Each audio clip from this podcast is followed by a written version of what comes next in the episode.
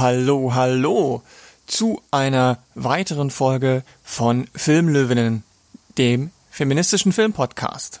Mein Name ist Lara Keilbart. Eigentlich sind hier noch Sophie Charlotte Rieger und Rebecca Becky Görmann dabei, aber auch heute haben wir nochmal eine Sonderfolge. Und zwar die vorerst letzte Sonderfolge aus der Sonderreihe Filmlöwin Kino. Filmlöwen Kino hat sich in verschiedenen Veranstaltungen mit Filmscreenings und Diskussionen den aktuellen geschlechterpolitischen Themen gewidmet. An ausgewählten Filmen von Regisseurinnen knüpfen hierbei Diskussionen mit Fachpersonen der entsprechenden feministischen Disziplinen an. Heute dreht sich alles um das Thema toxische Männlichkeit. Ein bisschen ein Schlagwort, ein Hipwort, ein Inwort geworden in den letzten Wochen und Monaten, werden heute die Gäste mit der Moderatorin über dieses Thema diskutieren und das Ganze an dem Film Western von Valeska Griesebach. Bei Western geht es um einen kleinen Trupp von Männern, die in einer Wildnis ziehen und dort irgendwas zusammen aufbauen wollen, die Natur nutzbar machen für ein Wasserkraftwerk. Und das Ganze klingt auch wie der titelgebende Western, ist allerdings eher so im Neo-Western-Bereich angesiedelt und äh, entwickelt sich natürlich auch entsprechend anders, da es nicht in den USA, sondern in Bulgarien an der Grenze zu Griechenland spielt. Ja, wie sich das Ganze in dem Film widerspiegelt, ob das so gelungen ist und welche Positionen von Männlichkeit in dem Film, aber auch darüber hinaus in Filmen allgemein dargestellt werden, kritisiert werden oder vielleicht auch neu konstruiert werden müssen. Darum geht es in dieser Folge. Also ganz viel Spaß damit und bis zum nächsten Mal. Hallo und herzlich willkommen zu Filmlöwen Kino, wo das grandiose feministische Filmmagazin Filmlöwen Filme screent, die besonders sind oder die wir besonders diskussionswürdig finden und dann die Themen, die in diesem Film angestoßen werden, diskutieren. Mein Name ist Janina Rook, ich bin Comedian, Autorin, Regisseurin und sowas wie eure Flugbegleiterin für heute Abend. Und wir haben eben alle zusammen den sehr interessanten Film Western von, von äh, ich sehe, unsere Gästinnen lachen schon über mich. Wir haben den Film Western von Valeska Griesebach gesehen. Ein Film, der auf sehr eindrückliche Weise und mit sehr, sehr viel Geduld äh, toxische Maskulinität, ähm, toxische Männlichkeit seziert und ich muss sagen, ich habe bei dem Film so oft und auf so viele verschiedene Arten und Weisen geseufzt und andere Geräusche gemacht. Und ich habe auch erst so 60 Minuten im Film gemerkt, dass der Film auch Untertitel hat. Und ich habe zum Glück ein paar schlauere Leute eingeladen, um das Thema toxische Männlichkeit zu diskutieren. Ähm, und zwar, ich stelle sie der Reihe nach vor. Äh, herzlich willkommen, Beke Schnibbe. Beke hat erstmal den geilsten Namen der Welt. Herzlichen Glückwunsch. Äh, Beke ist Psychologin, Journalistin, Redakteurin bei Analyse und Kritik und Fico Magazin äh, für gute Sachen und gegen schlechte. Und Bilke feiere ich besonders gerne für Sätze wie und dann dachte ich mir, nee, nee, ich schreibe lieber was mit polarisierendem Männerhass. Hallo Bilke. Hallo. Aber das freut mich, dass dir der Satz gefällt. Ah, dann haben wir auch dabei Linus Giese. Und ich glaube, Linus kann man am besten beschreiben als professionellen Bücherwurm. Er ist Buchhändler, Blogger, Autor und hat in seinem Buch äh, Ich bin Linus ähm, auf sehr schöne Weise erzählt von seiner Transition und seinem Leben als Transmann. Und ich ich glaube, Linus Instagram-Account beschreibt man am besten als Linus hat Bookporn erfunden. Hallo Linus. Hallo, das gefällt mir sehr gut. gut. Und äh, zu guter Letzt haben wir Nils Pickard, er hat äh, die NGO Pink Stinks mit aufgebaut, ist freier Journalist, Teilzeit-Rockträger, habe ich in einer Bio gesehen, und Autor, der das tolle, tolle Buch Prinzessinnenjungs geschrieben hat. Und ich möchte es mal so beschreiben, es tut so, als ging es um Jungserziehung und ist aber eigentlich ein geniales trojanisches Pferd, das so cis-hetero-Männern so austrickst, über ihre Männlichkeit nachzudenken. Hallo Nils, schön, dass du Hallo, ja, ich gebe zu, du hast recht, es ist genau so gewesen. Ja.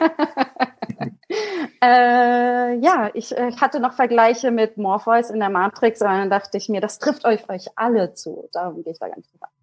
Aber meine erste Frage an euch wäre, welche Geräusche oder wie oft habt ihr geseufzt, als ihr diesen Film gesehen habt?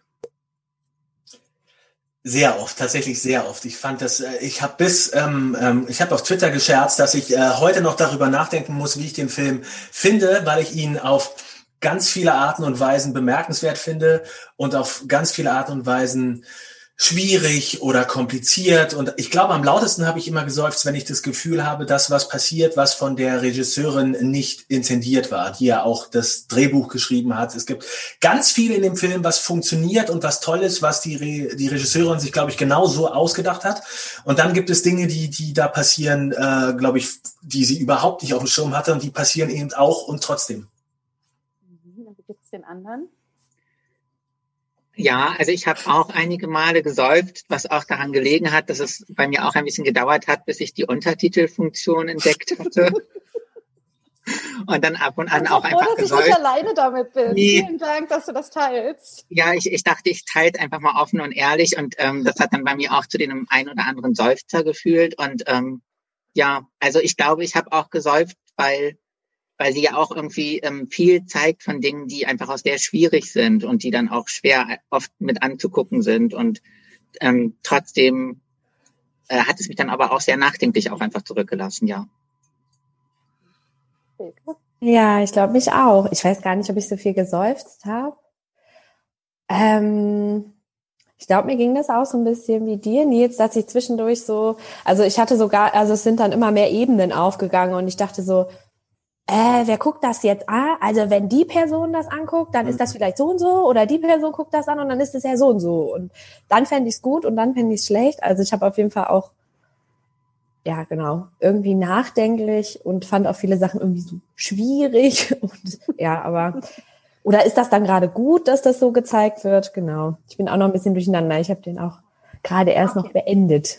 Quasi. Also bevor wir jetzt richtig einsteigen, möchte ich nochmal alle ZuschauerInnen dazu auffordern, dass wir, äh, dass ihr gerne mitdiskutieren könnt, in dem Sinne, dass ihr Kommentare in die, wo auch immer, auf welcher Seite das jetzt bei euch ist, äh, in die äh, Kommentarleiste reinschreibt, Fragen, Liebesbotschaften, äh, ähm, Gedanken, äh, und so weiter, könnt ihr gerne alles in die Kommentarleiste reinschmeißen. Und dann schmeißt Jana uns das rüber und dann können wir das gegen Ende der Diskussion auch noch äh, gerne beantworten. Ähm, aber ich möchte wirklich einsteigen und richtig einsteigen mit der Frage, wenn wir uns jetzt den Film angucken und uns Beispiele des Films äh, vielleicht nochmal vor Augen führen, wie würdet ihr denn toxische äh, Männlichkeit, toxische Maskulinität beschreiben?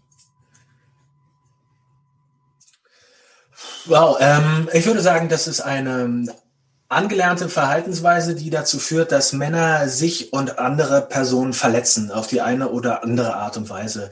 Das geht von, von ganz kleinen Fällen, die zuerst mal nicht so auffallen, bis hin zu irgendwelchen Männern, äh, die die anderen Menschen und dann sind es meistens äh, Frauen und marginalisierte Gruppen Gewalt antun, weil sie äh, nicht akzeptieren wollen, dass da Grenzen gesetzt werden, dass Nein gesetzt wird und eben äh, meinen mit dem System, in dem sie da gefangen sind, bestimmen äh, zu, zu können, ähm, wann ein Nein ein Nein ist und äh, was, was die Fakten sind und wer die Fakten zu schaffen hat. Das hat ähm, ganz, ganz viel mit ähm, Entitlement zu tun. Und je länger ich an diesem Thema sitze, je älter ich werde und je mehr ich Zeit mit Männern verbringe, umso mehr habe ich den Eindruck, dass es was mit Kränkung zu tun hat. Dass wir da eine, eine unglaubliche Fallhöhe uns zusammenzimmern und eine, eine Kränkungshöhe und dass es super leicht ist, Männer davon herunterzuschubsen in eine gekränkte, verwundete Positionierung, aus der heraus sie ähm, wirklich teilweise schlimme bis bizarre bis lebensgefährliche Dinge tun. Ich finde das so interessant, dass du das Wort Kränkung benutzt, weil da wäre ich gar nicht an sich so gar nicht drauf gekommen, aber es beschreibt zu tausend Prozent, wie diese Männer sich äh, fühlen und, und geben in diesem Film die ganze mhm. Zeit. Genau, da, eine Kränkung beschreibt das sehr, sehr gut, ja. Habt ihr, also aber wenn ihr jetzt zum Beispiel, wenn wir uns jetzt mal die Hauptfigur Meinhard angucken, der ja auch so, auch dieses, dieses ganze Schweigen und viele rauchen und viele saufen und so, das ist ja auch so Madman 1a kopiert mehr oder weniger, nicht kopiert, aber ihr wisst, was ich meine, das ist gerne so ein Mittel, um äh, gewisse Männlichkeiten darzustellen. Habt ihr noch andere Beispiele, wo ihr euch denkt, so, das ist Bilderbuch toxische Männlichkeit, das ist Bilderbuch toxische Männlichkeit?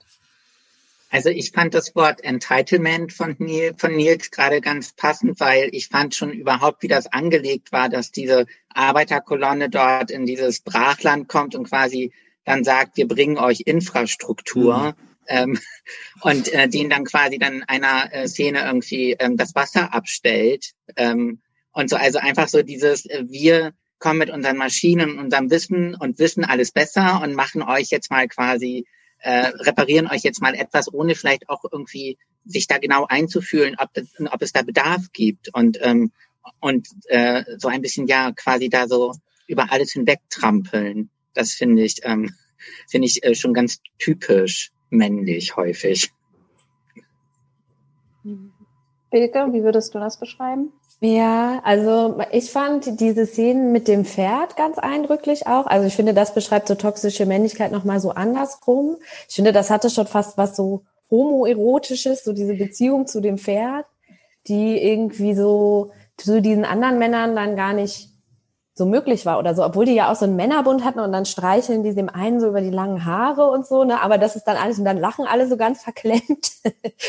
aber, äh, und ich finde das sozusagen ergänzend zu dem, was schon gesagt wurde, so, so ein, ähm, so eine ganz ver, verklemmte, verhärmte Haltung mhm. zu vor allem so irgendwie so homoerotischen Gefühlen, Zuneigung zu anderen Männern, irgendwie überhaupt so liebevoll, liebevoll mit sich selber sein oder auch vielleicht diese Kränkung spüren können, so und das, ähm, genau, findet dann irgendwie seinen Ausdruck in dieser verhärteten Haltung.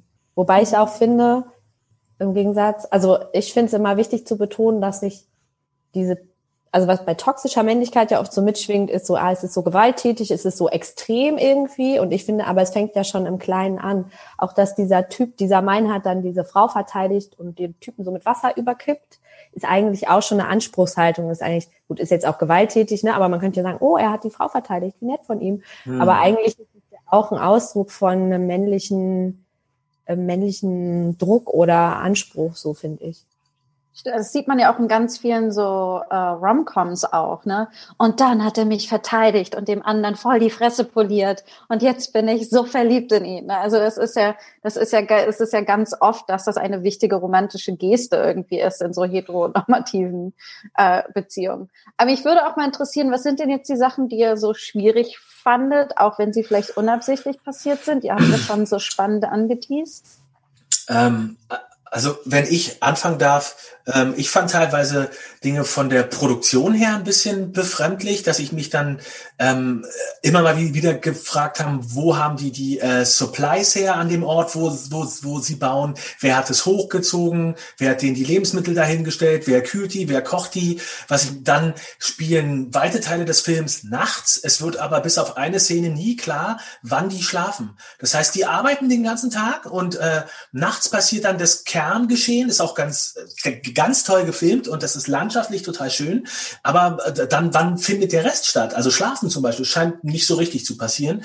Ähm, und der größte Bogen, den ich am schwierigsten fand, ähm, die Regisseurin hat unglaublich viel Sympathien mit der Hauptfigur mein, Meinhard und traut ihr unglaublich viel zu, solange sie bedürfnislos ist. Das bedeutet, von der ganzen Gruppe, die da hinkommt, ist er derjenige, der am meisten in, in, sich ruht, der auf die Frage, was er da will, sagt, er will Geld verdienen. Und ähm, der an all diesen Dingen und dieser Inszenierung der ritualisierten Männlichkeit, außer Rauchen, partizipiert ja nicht so viel. Und ähm, das, das wird aus meiner Sicht den ganzen Film über stumm gefeiert und er wird dafür belohnt. Er wird dafür belohnt, dass er in, in dem, was in dieser Gruppe Mann, Mann sein ausmacht, ausbricht und äh, gar nicht so sehr auf, auf andere Menschen im Dorf, wo äh, in, äh, in dessen Nähe sie untergebracht sind. Ähm, er geht ja auf die Menschen zu, nicht zwingend aus einer Bedürfnishaltung, sondern tatsächlich mehr aus einer Neu Neugier heraus und er knüpft dann dort Beziehungen. Und der Film schließt einen Bogen und ähm, in dem Moment, wo Meinhard dann Bedürfnisse entwickelt, Ansprüche entwickelt, Fragen stellt, sich gerne den äh, Dorfbewohnern noch mehr und den Dorfbewohnerinnen noch mehr nähern würde, eine Frau kennen, kennengelernt hat, einen, einen Jungen kennengelernt hat, der ihn beeindruckt, dem er was schenken will. In dem Moment wird er dafür bestraft.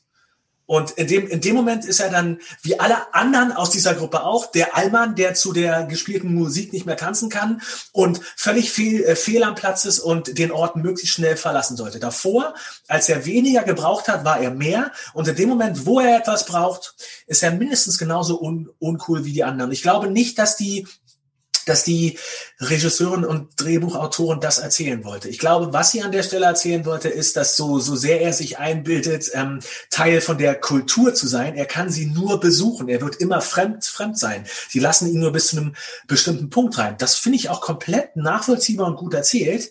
Aber dass Meinhard dafür bestraft wird, dass er mehr von, die, von dieser Frau wird und dass er sich den Männern des Dorfes annähert und dass er eine Beziehung zu diesem Jungen aufbaut, das finde ich nicht gut.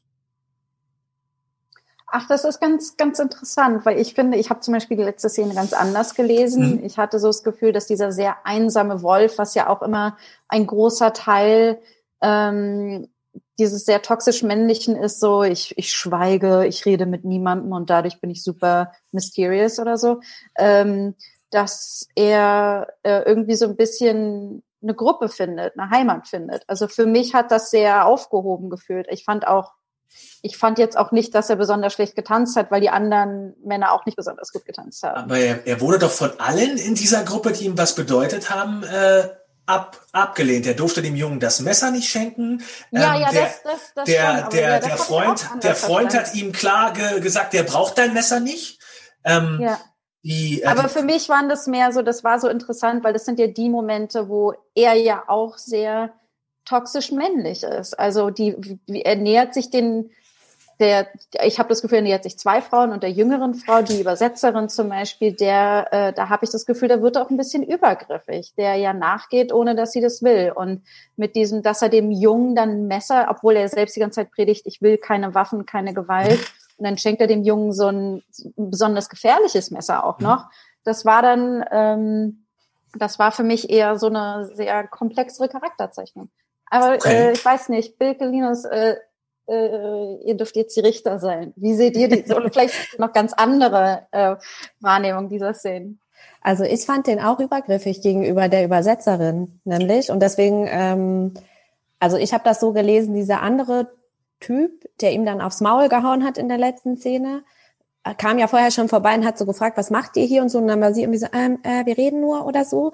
Und so als weiblich sozialisierte Person war ich dann so, uh, irgendwie könnte sie jetzt eigentlich Hilfe gebrauchen, sagt aber nichts. Irgendwie der Typ ist irgendwie, erhebt auch so einen Anspruch auf sie, findet sie das vielleicht auch scheiße und so.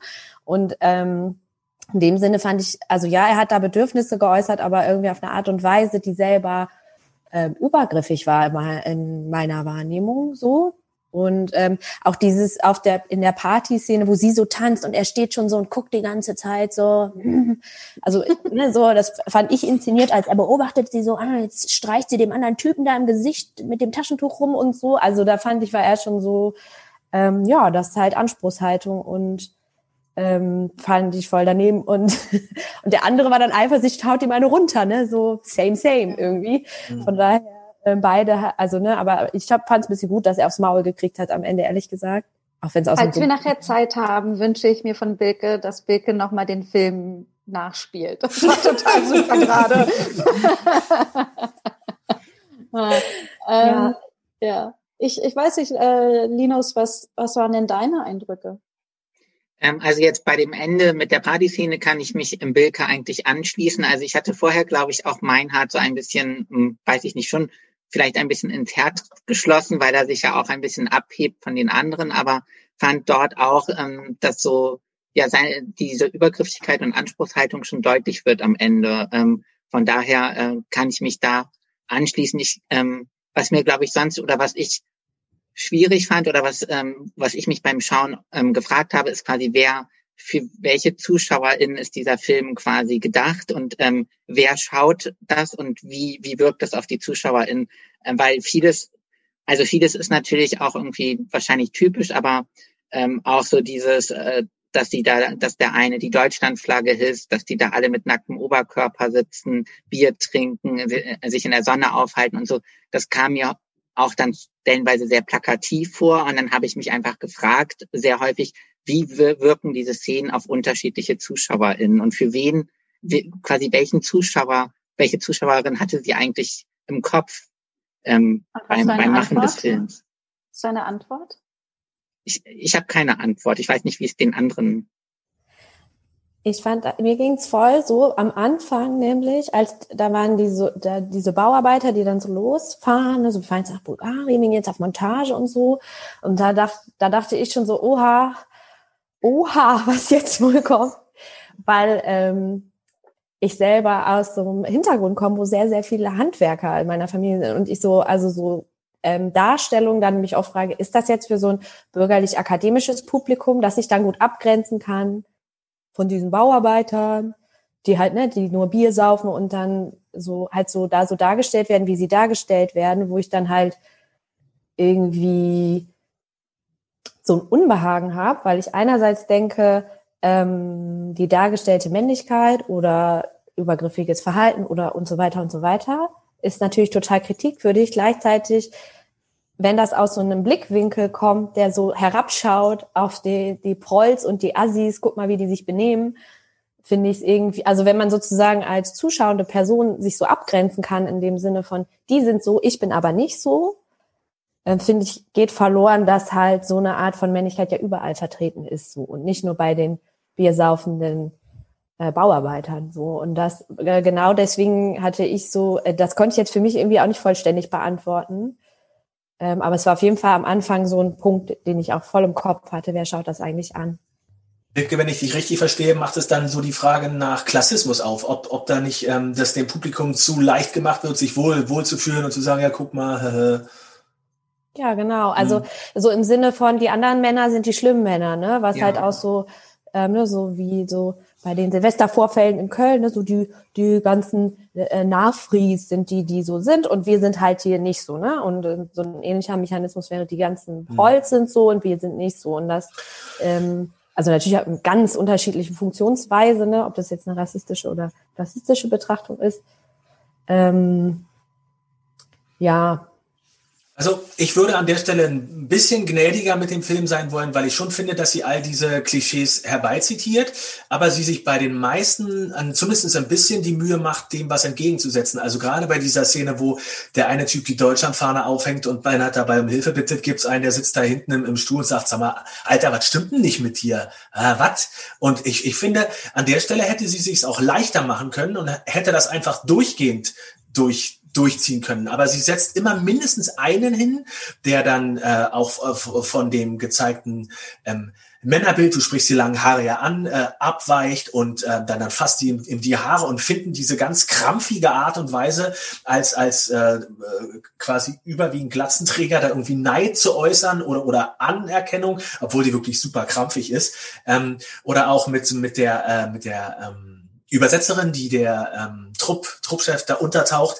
Ähm, auch da finde ich, gerade in dieser, ähm, sagen wir mal, in, in diesem Gegenpart zu meinen, zu meiner Art, rutscht sie für mich erstaunlich wenig aus. Also ich, ich hätte mir gedacht, dass sie diese Art von Männlichkeit dann sehr viel plakativer zeichnet. Sie hat zum Beispiel, ähm, der ist nicht besonders verlogen. Und das hätte ich schon er erwartet. Diese Szenen, als die äh, Leute im Dorf ihn fragen, ob er das Wasser abgestellt hat. Ich hätte gedacht, sie lässt ihn Nein sagen. Aber das macht er in mehreren Fällen nicht. Er, er lügt nur in Bezug auf das Pferd. Und bei allen, an, bei allen anderen Sachen sagt er Leuten gerade raus, ja, ich war das. Und das finde ich, ähm, ich finde, da, da gibt es schon so einige Stellen, wo ähm, sie sich das hätte deutlich leichter machen können oder das deutlich klassistischer diesen Männern zuschreiben können und wo sie zumindest partiell damit gebrochen hat. Ich weiß auch gar nicht, ja. Äh, ich weiß auch gar nicht, ob ich das jetzt so unbedingt so, das, also ne, das ist so eine Frage, die ich hatte. Ich weiß gar nicht, ob ich das so vollständig so unter unterschreiben würde, dass ich das jetzt total klassistisch finde, weil das finde ich jetzt voll das Spannungsfeld, ne? weil mhm. andererseits die Sachen, die dargestellt werden, sind ja Dinge, die Männer real tun irgendwie, ne? Das ist halt so eine zweischneidige ähm, Sache irgendwie. Wobei ich finde, also was ich auch problematisch finde an dem Film, ist nämlich, Meinhard als positive Person zu besetzen. Mhm. Ähm, ich finde den halt, ähm, ich finde den halt auch mega toxisch und so, äh, wie der sich am Ende, also ich fand es schon fast brachial, wie das dann so aufgelöst wurde. Ne, erst war er immer so ein bisschen so, man konnte ihn noch so halbwegs besser finden als die anderen. Und dann am, am Ende eskaliert er so völlig so irgendwie. Also ja, harte Wortwahl, aber ne, dann wird er so übergriffig und ja, also natürlich könnte er noch beschissener sein, ne? Aber irgendwie. ich finde halt, also genau, aber deswegen, weißt du, Nils, deswegen denke ich so, wenn, also wenn ich dich so verstehe, dass du ihn eher als positive Person siehst, dann würde ich sagen, dann ist der Film problematisch. Weil wenn der positiv besetzt bleiben kann, ja, Ende, ist, dann ist der voll die problematische Figur. Dann funktioniert ja. das, finde ich, nicht. Also für mich sind die das alle, ja, genau.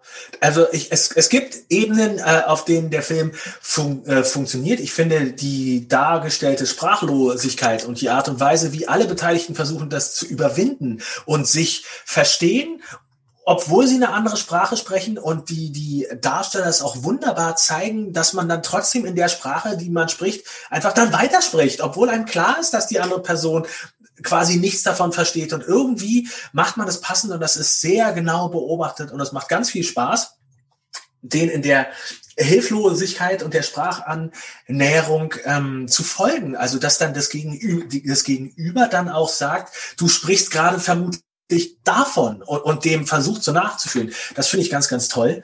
Ähm, ich habe ein paar Rezensionen danach zu dem Film gelesen. Ich, da kam auch ganz oft das Wort subtil vor.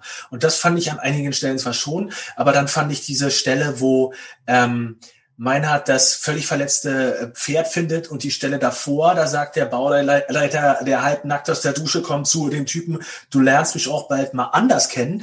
Ähm, das fand ich jetzt das Gegenteil von subtil. Also das folgte direkt aufeinander und der, der Typ, der gerade gesagt hat, wenn ihr nicht die Klappe haltet, lernt ihr mich auch mal anders kennen, der war dann vielleicht der, der das Pferd verletzt hat und wurde als letzter reitend auf dem Pferd gesehen. Dann, dann, dann. Also äh, wo das jetzt subtil war, weiß ich nicht. Aber das ich habe ja. auch ein bisschen das Gefühl, dass das bewusste Zitate aus klassischen Westernfilmen sind. Also dieses okay. Flaggehissen, wie dieses wir sind jetzt im wilden Westen der, äh, der USA und wir stellen jetzt hier eine Flagge hin, das gehört jetzt uns, das Land, auch wenn hier eigentlich schon Leute wohnen. Ne? Auch, ähm, auch das Pferd oder auch dieses, ich hau dir gleich auf die Fresse und wir saufen am Lagerfeuer die ganze Zeit. Das hat auch für mich schon alles sehr so, sehr so, wir, wir machen dieses Genre jetzt auf und, ähm, und gleichzeitig setzen wir das aber in eine sehr jetzige Zeit irgendwie. Hat das als Genrefilm für dich funktioniert? Ich glaube, als Zitate dieser Genres auf jeden Fall. Ich glaube, für mich war das, um richtig Western-Western zu sein, ich glaube, da hätte ich noch ein bisschen mehr dramatische äh, Mundharmonika-Musik vermisst, glaube ich. ich fand es aber sehr passend, dass Meinhard keinen Sattel braucht, um zu reiten, sondern sich dann einfach so an der Pferdemähne festhält, quasi so, was ja auch so pure Männlichkeit wahrscheinlich so symbolisieren soll. Ähm, ja, also ich fand so einige Anspielungen dann auch ganz gelungen. ich, ähm, wenn wir jetzt mal einen Schritt weggehen äh, vom Film und äh, aber an der Thematik bleiben, wann hattet ihr denn in eurem Leben so den Moment oder den Aha-Moment, wo ihr gemerkt habt, so, ah, es gibt Teile von Männlichkeit, die irgendwie nicht stimmen oder die vielleicht auch irgendwie ein bisschen System haben oder so, die dieses, dass Einzelfälle irgendwann sich zu so einem Puzzleteil zusammengesetzt haben für euch? Also ich glaube, ich hatte halt so so eine so irgendwann so eine feministische Sozialisierung habe ich irgendwann erlebt, sage ich mal, äh, in der Universität. Und da war ich erstmal richtig hart sauer eine Zeit lang, also wirklich sauer. Und dann Genau, das war irgendwie, ich glaube, das war so, das war jetzt nicht so richtig, dass ich so Männlichkeit als System verstanden habe, sondern eher so Erfahrungen, die ich mache. Und richtig männlich, mit Männlichkeit hatte ich den Aha-Moment sozusagen erst als, ähm, als ich mich mehr mit äh, sexueller sexualisierter Gewalt beschäftigt habe und halt so ähm, geforscht habe und dann ähm, sozusagen Studienergebnisse sozialpsychologischer Art gelesen habe und dann angefangen habe, mehr zu lesen, mich mehr damit zu beschäftigen und dann diese Brille aufzusetzen Wobei ich auch sagen würde, dass nicht bestimmte Aspekte von Männlichkeit problematisch sind, sondern sozusagen die gesamte Funktionsweise von, von Männlichkeit als Ideologie ist problematisch. So, weil es gerade diese Anspruchshaltung, finde ich, in allen Teilen von Männlichkeit geben muss. So, meiner Meinung nach. Jetzt eine steile These so, aber ja. ich gebe erst mal ab.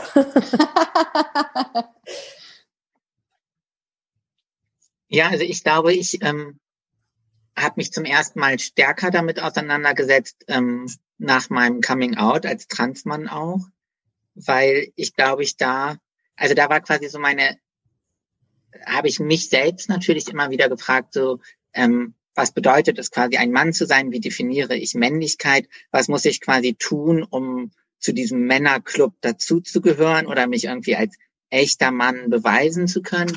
Und gleichzeitig hat das, also das hat dann bei mir zum Beispiel dazu geführt, dass ich irgendwie vor meinem Coming Out ähm, gerne die Flow gelesen habe, die ich irgendwie so als typisch Frauenzeitung irgendwie so ein bisschen deklariert hatte und dann nach meinem Coming Out so gedacht habe, so, oh, darf ich jetzt noch die Flow lesen oder muss ich die Automotor und Sport lesen oder so. Also wie verhalte ich mich als Mann, was kann ich machen? Und dann wurde mir, ähm, also ich bin ja recht aktiv auf Twitter und habe dann irgendwie mal ein Foto mit einer Blumenjacke gepostet und dann wurde mir so gleich zurückgespielt, ähm, du möchtest ein Mann sein und trägst eine Blumenjacke. Und dann ähm, ähm, war das, hat das so bei mir, glaube ich, ähm, dann so zum ersten Mal eingesetzt irgendwie, was ist eigentlich Männlichkeit, was ist so vielleicht auch die gesellschaftliche Erwartung an Männer oder ähm, das gesellschaftliche Bild von Männern und, ähm, und möchte ich eigentlich dazugehören?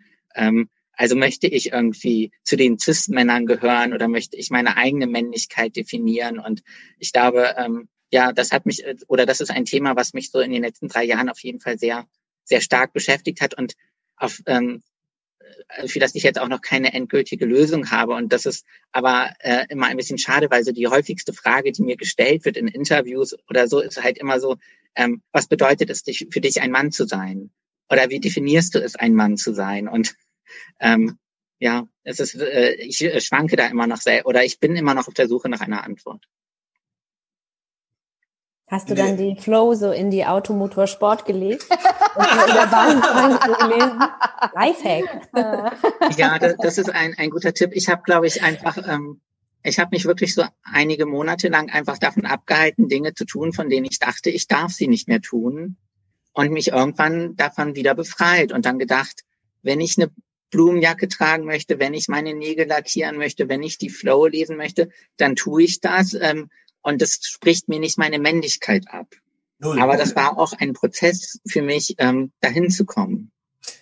Ja, ich finde die, die Frage, die man dir da auch äh, stellt, echt frech, weil das ja, ich finde, die, diese Frage sollte, wenn dann nur von Leuten kommen, die in der, in der Lage sind, die für sich auch so zu beantworten, wie sie das an der Stelle von dir verlangen. Und ja. das, das hast du ja jetzt auch schon ganz oft gehabt, dass wenn du das die Frage mal zurückspiegelst und dann die vier, fünf, sechs Antworten kommen, die dann so kommen, dann stellt man gemeinsam sehr schnell fest, mm, mm, mm, mm nee, nee, nee, nee, nee, das reicht nicht. Das ist es nicht. Ja, wir brauchen ja. was, was anderes. Und dann äh, am Schluss geht's nur noch darum, was, was du weißt und wer, wer du bist und nicht darum, was du performst. Und von daher hm, finde ich schwierig.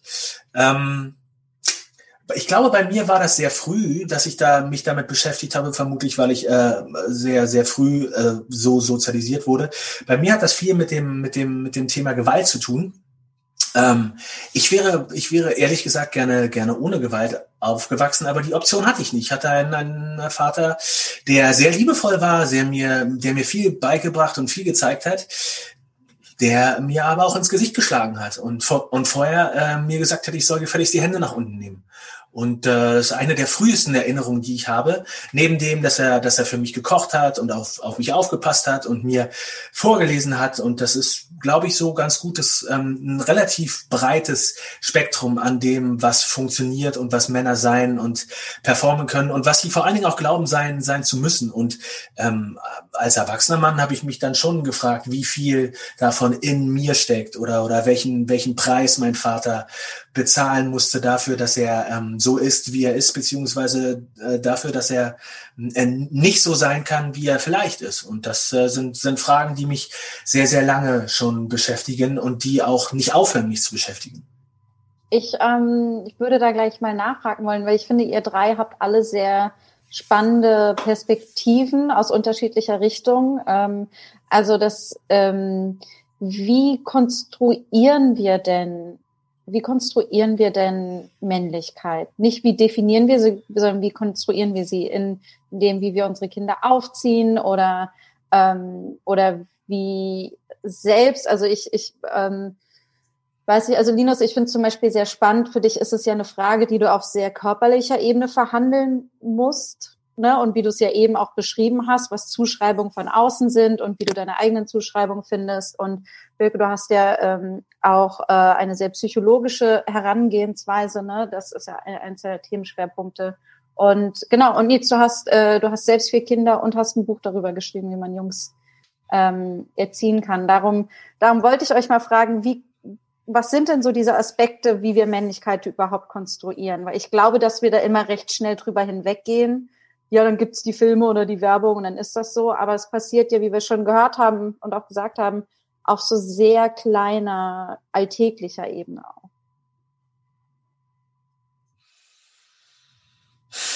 Also ich glaube, es gibt halt viele, sehr viele Aspekte, äh, weil du jetzt gesagt hast, ich beschäftige mich ja auch mit der psychologischen Perspektive finde ich daran spannend oder was ich beobachte, ist, dass Menschen das sozusagen, also dass es ein Ordnungssystem ist in der Gesellschaft, also ein zweigeschlechtliches Ordnungssystem gibt, an dem Menschen total viel ähm, auch eigene Bedürfnisse abarbeiten und entwickeln und auch wirklich zum Beispiel, also so emotional vorhanden haben. Also zum Beispiel diese Kränkung oder dieser Druck, ich muss dem jetzt auf die Fresse hauen oder ich spüre, ich bin eigentlich traurig, also spüre ich natürlich nicht, aber so, ne, irgendwie so dieses, dass das alles schon sehr ähm, tief drin sitzt so und ähm, damit auch sozusagen auf emotionaler Ebene Menschen das selber herstellen und damit auch für andere wieder herstellen. Ne? Also auch andere Maßregeln, so Männer Maßregeln, andere Männer für Emotionen, die sie zeigen, ne? was jetzt, was gilt als irgendwie schwul oder so. Ne? Also dass sie da alle im Film so nervös lachen, wenn sie dem einen an den Haaren rumspielen, so, äh, ja, das ist halt, weil das sozusagen gefährliches Terrain ist irgendwie.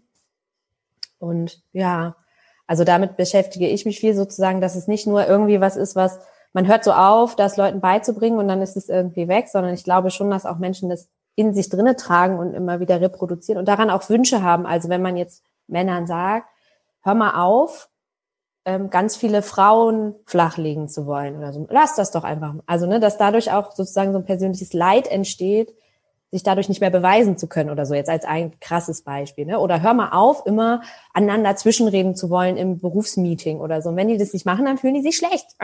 So, ne? Und das ist halt real da. Und deswegen ist es sozusagen nicht so einfach zu sagen, ah ja, jetzt haben, jetzt hat man das Männer mal gesagt oder so, oder Feminismus kreidet das mal an, sondern, ne, oder ist doch okay, wenn deine Frau mehr verdient. Ne? Manche Männer leiden da wahrscheinlich, also ne, haben wirklich das Gefühl, sie sind dann Versager und das ist ein echtes Gefühl.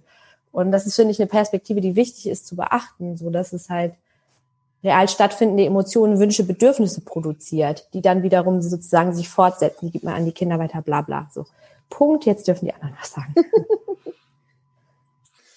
Ich finde das einen ganz wichtigen Punkt, äh, den Bilke gerade an, anspricht, dass ähm, äh, toxische Männlichkeit ähm, hat nicht nur was mit Bösartigkeit zu tun. Das hat nicht was mit einer Form von, von äh, intendiertem Ausbruch zu tun oder es hat auch nicht damit äh, was zu tun, dass man sich zwingend gegen andere, noch auch nicht gegen Frauen richten will, sondern es, es gibt äh, Bilke hat es ja schon angedeutet, ganz viele Formen, diese Männlichkeit äh, zu performen, die äh, in dem Glauben oder in der Überzeugung passieren, dass da eine reale Erwartung dahinter steht, die ich zu erfüllen habe. Und da gibt es Dinge, die werden ähm, sogar als, als, als, als schön oder als bedeutsam für Männlichkeit angesehen. Wenn ich äh, meiner Frau zum Beispiel einen Hochzeitsantrag äh, in der Öffentlichkeit mache, dann ist es doch eigentlich ein Move, der total creepy ist. Das heißt, ich, ich, ich zwinge sie, vor, vor fremden Leuten quasi Ja zu sagen. Und wenn sie Nein sagt, dann blamiert sie sich und mich. Und das ist also eine, eine, eine eher creepige Form von Männlichkeit, die da inszeniert wird. Und gleichzeitig ist das genau das, was wir von ihnen er, erwarten. Das wird Männern doch die ganze Zeit gesagt. Streng dich an, mach dir Mühe, geh die extra Meile, denke groß, beeindrucke sie, der ganze Kram. Oder auch wir, wir, wir, wir hatten vor ein paar Monaten auf Twitter, dass, dass ähm, irgendeine Nutzerin einem Freund dabei geholfen hat, eine Lidl-Verkäuferin durch die halbe Stadt zu stalken, weil, weil er sie heiß fand und sie treffen wollte und ähm, äh, er, er dann mit ihr durch die ganzen Märkte gezogen ist, um sie zu finden. Und das, das bedurfte dann erst ein paar Feministern, die gesagt haben, hey Leute, das ist nicht toll, das ist doch nicht romantisch, das ist total creepy. Was soll denn das? Aber dazwischen dann unterscheiden zu können, ist für Männer oftmals nicht so leicht, weil das genau das ist, was von ihnen erwartet wird, das, was wir ihnen ansozialisieren. Wir, wir, wir schaffen so ein völlig verflachtes Abziehbild von dem, was Jungen, was Männer sein können und wundern uns dann später und bestrafen sie auch dafür, wenn sie nicht vielschichtig genug sind, wenn sie ähm, das tun, was man ihnen erzählt hat, was ein Mann ausmacht. Und das finde ich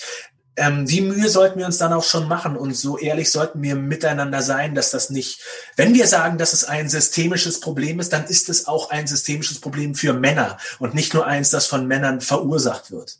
Das, das, da kann ich mich nur kurz anschließen. Das finde ich auch einen wichtigen Punkt, ähm, dass sich toxische Männlichkeit nicht nur gegen andere richten kann, sondern dass äh, Männer das auch gegen sich selber richten können. Ähm, das sagen ja auch die Statistiken. Männer sterben früher, Männer gehen seltener zum Arzt, Männer fragen weniger nach Hilfe. Und ich glaube, da kommt auch so etwas dazu, dass, ähm, das hast du ja auch schon ein bisschen angedeutet, Nils, dass zum Beispiel Frauen ähm, ja sich so eine, ähm, eine Domäne erobern, wenn sie zum Beispiel in MINT-Fächer gehen, also wenn sie quasi Männerbereiche sich erschließen. Aber Männer ähm, werden quasi dafür verspottet, wenn sie sich Frauenbereiche erschließen ähm, oder wenn sie Kleider tragen oder sich die Nägel lackieren oder lange Haare haben. Und ich glaube schon, ähm, dass Männer ganz viel schlechte Verhaltensweisen nach außen zeigen, aber auch ähm, ja es auch nicht immer quasi leicht haben, dabei halt ihre ihre Rolle finden zu dürfen. Ja, also ich finde zum Beispiel, wenn ich auch viele meiner männlichen äh, Freunde mir so angucke, wie wenig über Gefühle und äh, gesprochen wird und reflekt und offen gesagt wird, wie sie sich in manchen Situationen Konflikt oder nicht gerade fühlen und wie ich dann im Vergleich dazu merke, wie wichtig es für mich ist und meine Gesundheit und meine psychische Hygiene, dass ich sowas durchspreche mit Menschen, die mir nahestehen. Und es ist überproportional einfach bei, äh, nicht nur, aber bei Heterozis-Männern. So. Und ich denke mir irgendwie, ich kann mir gar nicht, ich frage mich immer, was macht das mit einem innen drin? Irgendwie, wenn das, ähm, wenn das da alles stecken bleibt. Also das, also ähm, ähm, das, ja, das frage ich mich. Punkt. Ja, das ist ein Riesenproblem. Jetzt stell dir mal vor, du lebst in einer Gesellschaft, in der man ähm, cis-hetero-Männern ein ganz breites Feld an Kommunikation und Intimität und Nähe mit anderen Menschen versagt, indem man ihnen klar macht, dass es nicht okay ist, mit, fünf, mit 15 Jahren mit dem besten Freund Hand in Hand über den Schulhof zu laufen, indem es nicht okay ist, an Verschönerung in, interessiert zu sein, an Glitzer, an Nähe, an Trost, an Weichheit, an Passivität, dass es nicht okay ist, ähm, verunsichert zu sein, nicht okay ist zu führen und dass man ihnen nur ganz limitierte Fel Fel Felder gibt, in denen sie das ausleben können. Äh, vorab und äh, zuvorderst zu nennen, eine heterosexuelle, sexuelle Beziehung zu einem Mädchen oder ein, einer Frau. Das würde dann bedeuten, dass du in einer Gesellschaft lebst, in der Männer den Eindruck haben, sie müssten dann diese Beziehung in unfassbarer Weise aufladen und ganz viele Bedürfnisse in dieser Beziehung befriedigt kriegen und dann äh, eben sauer werden und frustriert werden, wenn ähm, das dort nicht passiert und dann Dinge machen, die überhaupt nicht in Ordnung sind. Ähm, und das ich habe den Eindruck, ich habe das Gefühl, in der Gesellschaft leben wir. Das ist genau das. Das heißt, wir, wir beschneiden sie, wir erzählen uns selber eine, eine unfassbar limitierte Version von Männlichkeit, an der die Betroffenen und alle anderen auch zu leiden haben. Und ähm, die Frage ist wirklich, warum wir das tun wenn es Alternativen gibt, wenn wir wissen, äh, dass, dass, dass das keine gute Idee ist. Warum tun wir das? Warum? Ja. Ich stelle das, ich werfe das in die Runde zurück. Ähm, ich ich habe kein, also nein, mach bitte. du bitte. Äh, okay, also ich glaube, ich kriege ja immer so Unbehagen, wenn es darum dann so geht, dass das auch so schwer für Männer ist. Ich sehe das schon ein. Aber die, also ich glaube, warum das so ist, ist auch, weil Männer auch was davon haben, auf der anderen Seite natürlich. Ne? Und deswegen ist das auch so schwer, sozusagen da eine äh, wirkungsvolle feministische Intervention gegen zu finden. Und deswegen bin ich auch so für so ähm, Radikalisierung der Ansätze sozusagen und da sozusagen, also da ähm, radikale Wege gegen zu finden, gegen diese Verhaltensweisen, die sich dann in Gewalt äußern zum Beispiel. Weil ich denke, dass das so tief sitzt in der Gesellschaft, dass es ähm, anders sich nicht ändern lässt, weil halt auf der anderen Seite ja auch Weiblichkeit sozusagen ähm, weiblich sozialisierte Menschen ansozialisiert bekommen oder in der Gesellschaft immer wieder erleben, dass sie sich unterzuordnen haben. Und damit hat man so ein sich immer wieder selbst erneuerndes System, in dem man, glaube ich, nur mit radikalen Interventionen ähm, vorankommt. Und so dieses, also ne, sozusagen so an Männern das beibringen und so, das ist mir halt zu sanft. Weil ich denke, das wird nicht, also ne, weil, weil Männer ein reales Interesse daran haben, Ausflüchte zu finden. Und zwar nicht nur, weil sie Privilegien haben, sondern auch, weil es so schmerzhaft wäre, sich einzugestehen, fuck, so wie ich sozialisiert bin, ist richtig scheiße so. Und ich bin, eigentlich habe ich total krasse Schmerzen. Ich fühle mich wie ein richtig heftiger Versager. Ich irgendwie, ne, so alles, was wir hier schon angesprochen haben. Ich glaube auch, dass es im individuellen Fall einfach sehr schmerzhaft ist, sich dem zu stellen. Und deswegen braucht es Zwang. wie, ähm, wie, ähm, was sind denn radikale Ansätze? Also hast du da konkrete Ideen? Also du bist gegen Kuschelkurs. Jetzt geht's los. Ich. Jetzt geht's du los. Du bist gegen Kuschelkurs, habe ich verstanden. äh, das nicht. Aber was wäre also, denn radikal? Ja, eine radikale Intervention wäre zum Beispiel, ne, also gab ja so Ansätze wie zum Beispiel so einen generellen Frauenstreik. Und ich würde zum Beispiel vorschlagen, den auf äh, Sex auszuweiten. So, dann hat man halt so einen richtig guten, He also ne, sozusagen zu sagen, solange nichts passiert gegen sexuelle Gewalt. Wir hatten gerade den Bericht über häusliche Gewalt in Deutschland, Gewalt gegen Frauen äh, Tag war gestern so, ne? Wenn wir was Richtiges erreichen wollen, dann machen wir Streik. Wir streiken alle so. Zack. Und dann, ähm, erst wenn was passiert, ähm, so wenn sich wirklich was bewegt, dann geht's weiter. So, ne? Wäre jetzt ein, ach, wer weiß, ob sich das umsetzen lässt und so weiter, ne? Aber das wäre ein Weg, sozusagen ähm, mal ein richtiges Zeichen zu setzen. So. Ist, äh, ist übrigens in der Antike, in der griechischen, ähm, ähm, im griechischen Mythos, äh, gibt es tatsächlich eine Insel von Frauen, die gestreikt haben, damit die Männer nicht in den Krieg ziehen. Die hatten dann keinen Sex mit denen, damit sie nicht in den Krieg ziehen. Hat funktioniert angeblich. Ich sag nur historisch. Es ist Sache, Leute. Scheint das wohl mal passiert. Guckt da hinten in die Antike. nee, aber einfach, ne, ob es nun das ist oder nicht, aber einfach zu sagen, sozusagen irgendwie, also wir, wir wenden uns gegen so ein, ähm, also wenn wir eine Utopie erreichen wollen, wie das ist ja auch wie mit Kapitalismuskritik oder so, ne? Wie will man den Kapitalismus umstürzen? Will man reformistisch vorgehen oder macht man sozusagen richtig aufs Maul? Und ich bin halt für aufs Maul, weil ich denke, das System ist so tief verwurzelt, dass man nur mit massiven Interventionen auch was erreicht. Mich würde mal interessieren, ob du, Linus, äh, das ähnlich siehst weil ich finde, ein Teil irgendwie, äh, du hast, ähm, äh, ich glaube, bei Instagram mal gepostet, sowas wie, wie wichtig es ist, einfach sichtbar zu sein als Transmann und auch die, und auch sichtbar zu sein, in wie man die eigene Männlichkeit performt. Und äh, ist das auch ein Lösungsansatz gegen diese toxische Maskulinität? Äh, ein, äh, ein Sexstreik. Nein, nein, nein, oh. nein, nein. Ich meinte gerade auf deinen Instagram-Post. Äh, ja. Es gab einen Instagram-Post von dir, wo du geschrieben hast, wie wichtig es ist, sichtbar zu sein als Transmann. Ja. Und wie, wie ja, wichtig ja, ist, also ich glaube, ja. ich glaube, dass es auf jeden Fall auch oder für mein, aus meiner Position ist es auf jeden Fall auch ein Schritt in die richtige Richtung, wenn wir quasi Repräsentation von guter Männlichkeit sehen. Also ich glaube schon, dass ähm, Menschen zum Beispiel wie Billy Porter ähm, oder auch meinetwegen jetzt das Foto von Harry Styles auf der Vogue. Natürlich sind das immer nur so kleine Ausschnitte, aber ich glaube schon, dass so etwas auch helfen kann, ähm, dabei irgendwie vielleicht auch anderen Männern ein gutes Vorbild zu sein. Oder ich habe mich letztens mit einer ähm, Bekannten unterhalten, deren Mann ähm, sich quasi mit äh, anderen Vätern ähm, einen Monat lang die Fingernägel lackiert hat, weil im Kindergarten die Kinder gesagt haben, Jungen lackieren sich nicht die Nägel. Und ich glaube schon, dass so, äh, dass quasi das in Teilen hilfreich sein kann. Und ich glaube, ich glaube auch, oder was ich, ähm, was ich immer wichtig fände, oder wo ich immer ein bisschen Unbehagen habe, ist, wenn man quasi von den Männern spricht. Also meint man damit Cis-Männer, meint man da Trans-Männer mit? ähm, weil ich habe zum Beispiel als Transmann keine Privilegien ähm, äh, und da würde ich mir, glaube ich, so, wenn es quasi um radikale Interventionen gegen Männer geht, wünschen, dass man vielleicht auch ein bisschen differenziert, weil ich glaube, es gibt eben viele Männer, die keine Privilegien haben, weil sie einfach da rausfallen aus diesen äh, aus diesen ähm, privilegierten heterosexuellen Cis-Männern in der einen oder anderen Form. Und ich ähm, fände es schade, wenn die quasi einfach bei dem ähm, quasi mit dem äh, Stahlhammer draufhau-Prinzip einfach hinten runterfallen. Ähm, und ich, ich fand ähm, bei, bei Nils, du hast da ja einen ganz praktischen Ansatz, eigentlich hast du ein ganzes Buch darüber geschrieben. Ähm, aber wie machst du das zum Beispiel mit, mit deinen Prinzessinnen-Jungs?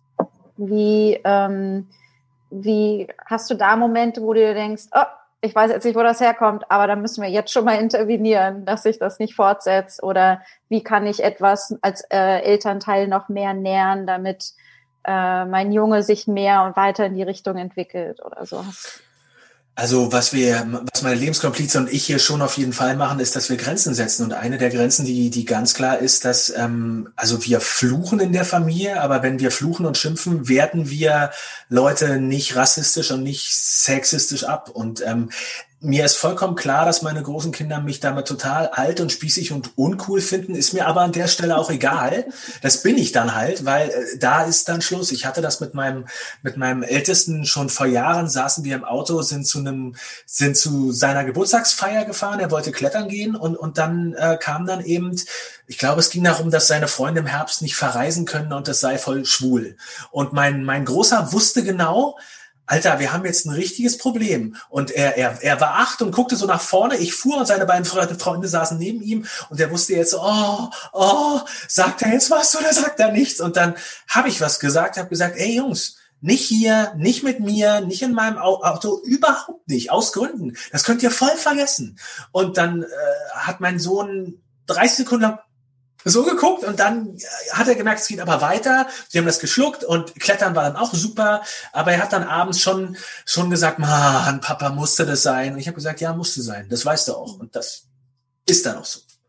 Und diese anderen Sachen, diese Dinge, ähm, die Prinzessin-Jungs ausmachen, also dass sie, dass sie äh, eben Trost brauchen, dass sie Nähe suchen, dass sie Lust an Verschönung haben, dass sie gerne Röcke und Kleider tragen, dass sie tanzen wollen, dass sie sich äh, ganz groß und weich und, und warmherzig für Dinge begeistern. Das sind einfach nur tolle Eigenschaften, die ich an ihnen feiern kann und die überhaupt kein Geschlecht haben. Und ich gebe mir schon sehr aktiv Mühe, ähm, Dingen und, und ähm, Beschreibungen und äh, Tätigkeiten kein Geschlecht zu geben. Und gleichzeitig versuche ich das bei meinen, meinen Kindern, sie einfach so gestalten zu lassen, äh, wie sie die das für, für richtig halten. Und wenn es geht, nicht binär, aber ich bin da auch immer noch am, am Lernen und ich scheitere damit jeden Tag äh, mit meinen sehr binär fixierten Einstellungen. Aber ja, da muss man ran und da dann auch durch. Ja, mich würde es mal, also weil ähm, du beschreibst zum Beispiel, jetzt sagst du dann auch, ähm, dass dein ältester Sohn hatte Interesse, Röcke, hat gerne Röcke getragen oder trägt immer noch gerne Röcke. Und es war ein Punkt, wo du dann auch angefangen hast, Röcke zu tragen. Und, ähm, und Linus, bei dir, also ich frage, also ich leite jetzt einfach eine Frage ein. Ähm, Linus, du hast es eben schon ein bisschen beschrieben mit der Blumenjacke, mit den, äh, mit den äh, Nagellack und so. Und, ähm, und wenn gerade sowas so doll bestraft wird, dann frage ich mich, wie sind denn die Reaktionen von, die positiven Reaktionen von Leuten, wenn sie euch so sehen, wenn sie euch so, wenn sie euch sehen, dass ihr andere Männlichkeiten oder andere Formen und Spielweisen äh, äh, performt und, und, und präsentiert einfach. Also was kommt denn da so an Feedback? Ähm, also ich, ich kriege schon viel positives Feedback, aber auch ähm, ja auch viel negatives Feedback, ähm, interessanterweise auch zum Beispiel von anderen Transmännern, ähm, die mich dann quasi dafür, ja, oder die es schwierig finden, dass ich als Transmann mir die Nägel lackiere. Und das ähm, ist dann vielleicht nochmal schmerzhafter für mich. Ähm, aber auch, äh, ich habe das ja vorhin schon einmal angesprochen, ich, ähm, in einem Interview hat der Interviewer tatsächlich so gesagt, ähm, wie definiere ich denn Männlichkeit, wenn ich eine geblümte Damenjacke trage? Ähm, und äh, das Einzige, was mir da als Antwort darauf einfiel, war, dass das keine Jacke aus der Damenabteilung ist. Und selbst wenn es die wäre, würde mir das ja nichts von meiner Männlichkeit wegnehmen. Aber es war für ihn einfach unvorstellbar, dass, dass ich diese geblümte Jacke aus der Herrenabteilung hätte haben können. Und ähm, ich fange jetzt ja auch Anfang Dezember in einem feministischen Buchladen an. Und da wurde ich auch zum Beispiel gefragt, ob das nicht ungewöhnlich ist, dass ich als Transmann Bücher von Frauen lese und empfehle. Und ich wusste gar nicht. In einem feministischen Buchladen? Ja. Ungewöhnlich. Ja. How ja, so und, weird. und ich glaube, ähm, also das ist jetzt ja keine, das ist von mir keine Performance oder so, sondern ich mache einfach quasi das, was mir gefällt und worauf ich Lust habe. Und ich möchte mir gern die Nägel lackieren und ich habe Lust, in diesem Buchladen zu arbeiten. Aber ich glaube schon, dass ich damit halt manche Menschen so ein bisschen an ihre Grenzen bringe. Also ich kann nicht so viel über positives Feedback leider reden. Ach, schade. Okay, ich dachte Ja. mir irgendwie, dass das doch bestimmt auch wahnsinnig viel Mut zuspricht zu ähm, jungen, also gar nicht, müssen gar nicht junge Menschen sein, aber Menschen, die genau noch auf der Suche sind und ähm, und da vielleicht noch Ängste haben, dachte ich mir, ist das doch bestimmt richtig toll, so ein Vorbild zu haben. Ja, also ich glaube nicht explizit auf diese, ähm, auf die Blumenjacke oder so, aber ich bekomme schon tatsächlich ähm, sehr viel positives Feedback von jungen Leuten auf mein Buch hin. Also mir schreiben sehr viele Menschen, die sagen wir zwischen 14 und 17 sind und dann auch immer so ganz niedlich, ähm, lieber Herr Giese, ich habe Ihr Buch gelesen und ich bin 14 und gehe im Prenzlauer Berg in die Waldorfschule und so und das Oh. natürlich freut mich, dass, dass die dann quasi mein Buch lesen und ähm, und nicht irgendwie etwas anderes und ich hoffe schon, dass ähm, äh, dass sich das irgendwie, dass die das vielleicht auch ermutigt, so ihren eigenen Weg zu gehen. Mhm. Habt Ich ihr glaube, was so, also was in meiner Erfahrung voll den Unterschied macht, ist, ob man irgendwie so, also, also jetzt meine persönliche Erfahrung, ob man irgendwie noch einordnbar ist in ein Geschlecht oder ob man irgendwie uneindeutig, geschlechtlich uneindeutig wird und das ruft dann eher Aggressionen hervor.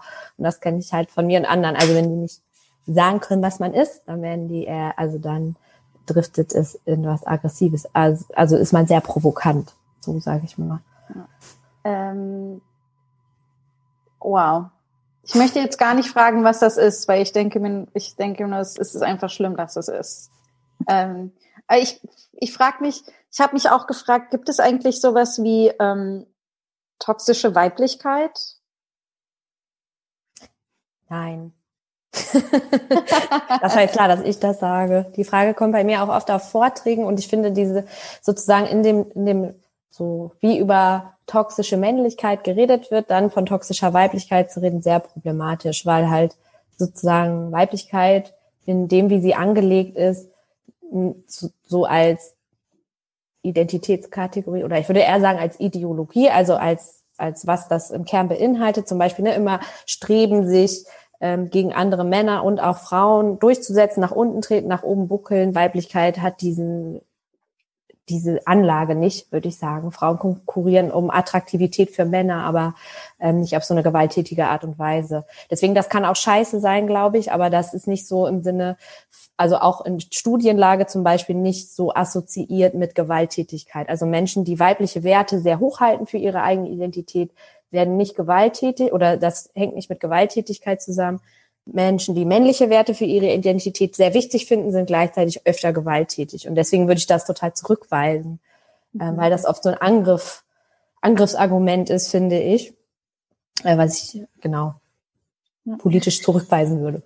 Ich, wir sind uns da sehr einig. Also das ist äh, ein Punkt. Ich, ich würde das vor allen Dingen mit dieser Begriffskette nicht benennen. Ich finde, es gibt an klassischer Weib Weiblichkeit durchaus Dinge, die problematisch sind und sein können. Aber ich würde das dann nicht mit äh, toxischer Weib Weiblichkeit bezeichnen, weil das ähm, so ein Versuch ist, die äh, Strukturen, die Männlichkeit toxisch machen und die wir in einer sehr bestimmten Art und Weise denken und ähm, auch aussprechen und Begriffe dafür haben, das dann auf äh, Weiblichkeit zu übertragen, das ist für mich so ein, so ein Whataboutism mit Ansage, um, um so klar, klar zu machen, na ja, aber was ist denn mit den Frauen? Und die sind ja auch nicht so toll. Das, äh, ich verstehe das Motiv dahinter, aber ich würde von dieser Begrifflichkeit abraten. Mit dem, mit dem Sexstreik sind wir uns nicht einig.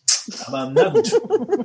nee, tatsächlich, das hatten wir. Also ich glaube, Alissa Milano hat das doch vor einem oder zwei Jahren versucht durchzuziehen im, im Zuge der äh, Verschärfung der, der Gesetze gegen Abtreibung in den Vereinigten Staaten. Das ist ihr, und zwar völlig zu Recht, von FeministInnen sehr um die Ohren gehauen wollen, weil das ähm, äh, Frauen auf so eine weiß ich nicht, dass das, das Eigeninteresse von Frauen an Sexualität dann doch wieder sehr, sehr klassisch und normativ erzählt und Sex ist was, mit dem wir Männer belohnen und das ihnen dann vorenthalten und das hebt so sehr weit die, die eigene Agenda und das eigene Begehren von Frauen auf. Da wäre ich also echt vorsichtig. Finde ich überhaupt nicht. Also ich finde, man kann das ja als, einfach als politische Strategie einsetzen. Also so, dass Leute streiken, zum Beispiel ihren Arbeitgeber bestreiken, heißt ja nicht, dass sie eigentlich Geld blöd finden oder so. Mhm. Also man kann ja Sex voll geil finden, trotzdem sagen, ah ja, wo kriegen wir, die, also wo kriegen wir den, wo haben wir den größten Hebel? Ich würde sagen, da ist ein großer Hebel, so. Auf jeden Fall. Und mir ist natürlich, also, ähm, ich sage oft Männer, ähm, und natürlich ist also, also ich finde, genau, ich wollte noch auf dich eingehen, Linus. Ähm, ja. Mir ist natürlich voll klar, dass Transmänner in einer ganz anderen Situation sind als Cis-Männer. Ich glaube, ich spreche aus so dieser feministischen Tradition, Männer und Frauen als Klasse zu betrachten, so also aus so einer materialistischen Perspektive. Und ähm, ich kenne die Kritik dann voll, die so genau. Das war mir nochmal wichtig, das zu sagen, so dass nicht so du denkst, das ist mir scheißegal, was du gesagt hast. Oder? Nee, aber das habe ich auch nicht gedacht. Okay, cool. Alles gut. Ähm, es gibt ja auch Kritik an dem Begriff toxische Männlichkeit, dass das so ein sehr populistischer Begriff ist, der vielleicht durchaus auch kritisch ist. Habt ihr ähm, jetzt an der Begrifflichkeit, an diesem Diskurs toxische Männlichkeit, habt ihr da auch Kritikpunkte? Wie steht ihr dazu?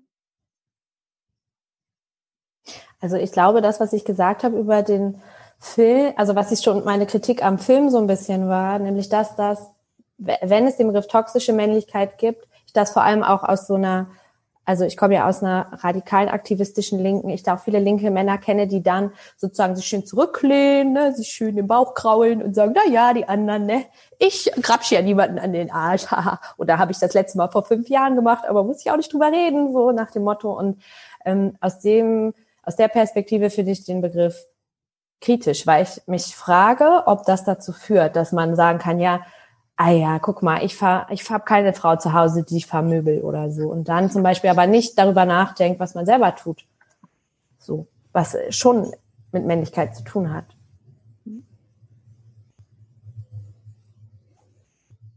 Wie ist es bei den anderen?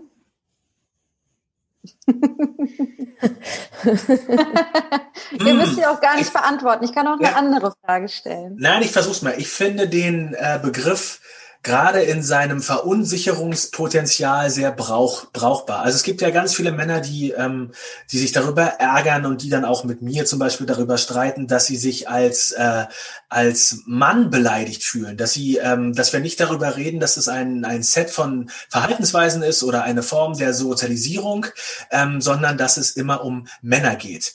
Und äh, ich finde, dass, dass da was ist, was uns vergiftet oder uns schwierige Bilder in den Kopf setzt, uns äh, Verhaltensweisen nahelegt, die uns und anderen nicht gut tut. Das mit dieser Begrifflichkeit zu ähm, beschreiben, finde ich eigentlich ganz nützlich.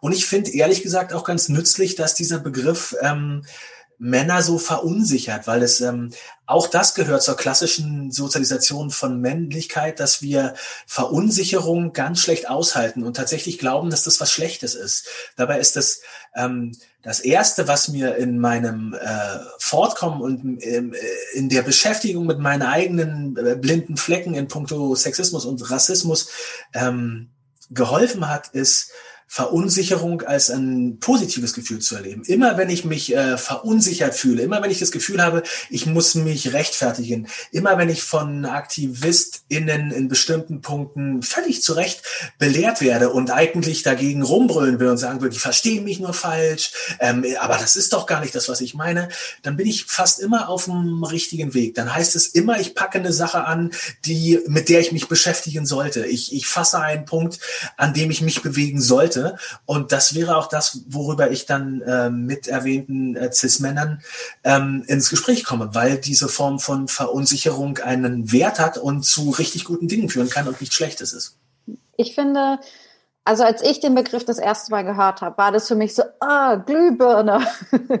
ähm, weil ich einfach mir dachte, ähm, es ist schön zu beschreiben, es geht nicht um Männer, sondern es geht um gewisse Arten und Weisen, wie gewisse Männlichkeiten per performativ einfach, also ne, wenn man über die Performativität von Geschlecht spricht, dass es einfach da gewisse Praktiken gibt äh, und ge innerhalb dieser, ähm, wie wir Männlichkeit performen und leben irgendwie. Und das ist aber nicht die gesamte, die, das, das gesamte energetisch, was wir jetzt männlich beschreiben oder so, nicht allumfassend ist. Und ich fand das, ähm, ich fand das irgendwie sehr spannend, weil mir das einfach so ein Werkzeug gegeben hat, ganz konkrete Dinge zu beschreiben, ohne gleich ähm, äh, so ein Geschlecht zu, zu general unter Verdacht zu stellen, wenn ihr wisst, was ich, was ich meine. Ich weiß, da kommen wir wieder, glaube ich, in die Diskussion rein, äh, Bilke. ja, ich frage mich halt, also ist das dann so ein, ist das dann ein Schritt zu sagen, ah, wenn man jetzt Männer allgemein sagt oder so, also ne, so oder Cis-Männer allgemein sagt in dem Fall, ist das dann, also dann, ne, wie bei dieser Gillette-Werbung, dann rasten alle aus, ne? Und ist dann der richtige Schritt zu sagen, ah, wir versuchen mal eine Formulierung, wo nicht so viele ausrasten. Haben wir dann nicht eine zu sanfte Formulierung gewählt für das, was wir eigentlich sagen wollen? Also, oder anders formuliert, müssen wir uns wirklich, also, warum, also, ist das eine nicht ein Ablenkungsmanöver, sich mit einer Frage zu, also, an so Formulierungen irgendwie aufhängen zu lassen von irgendwelchen Leuten, die eh feministische Forderungen angreifen würden, so immer? Ne? Also ich denk, ich denk mir dann halt so, ah ja, das, ich habe was ganz anderes vor. Ich habe ich hab was ganz anderes vor, als mir jetzt von Männern erzählen zu lassen, sozusagen, ne, dass das voll unfair ist, so, weil äh, also ganz andere Dinge sind richtig unfair, finde ich, und über die will ich reden und da will ich was bewegen, so.